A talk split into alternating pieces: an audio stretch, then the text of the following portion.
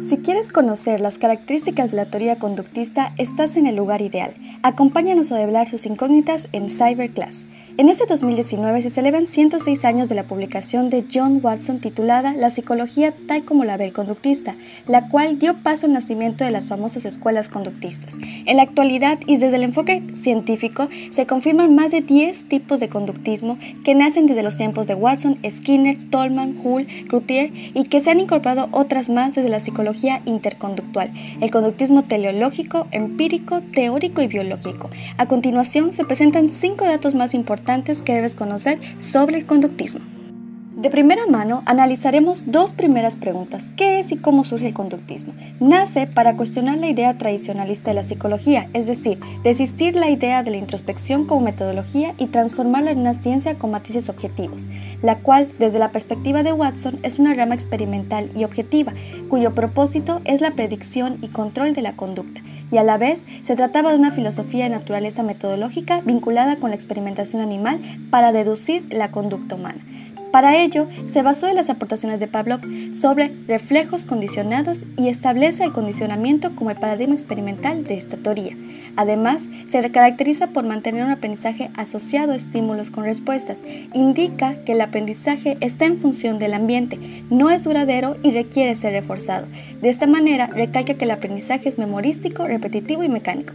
En síntesis, se trata de una teoría que estudia la conducta observable de los seres, tratando de predecirla, controlarla y modificarla.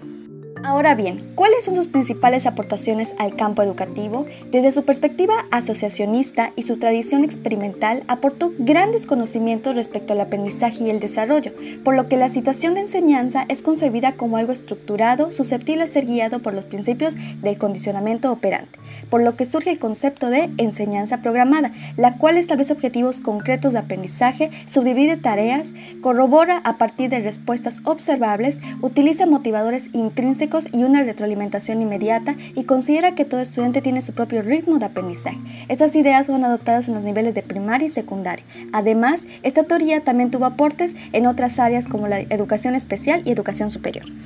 Conductismo clásico y operante. El conductismo clásico indica que a todo estímulo hay una respuesta. Sus principales características son un aprendizaje asociativo, implica respuestas automáticas y fue una de las bases del conductismo. Por otro lado, el conductismo operante es una forma de aprendizaje en donde un sujeto tiene probabilidad de repetir sucesivamente formas de conducta. Sus principales características son, es un método muy importante en el área de la psicología como sistema de aprendizaje enseña al individuo que a cada respuesta conlleva una acción o una reacción. La caja de Skinner es uno de los inventos más importantes en la historia de la psicología.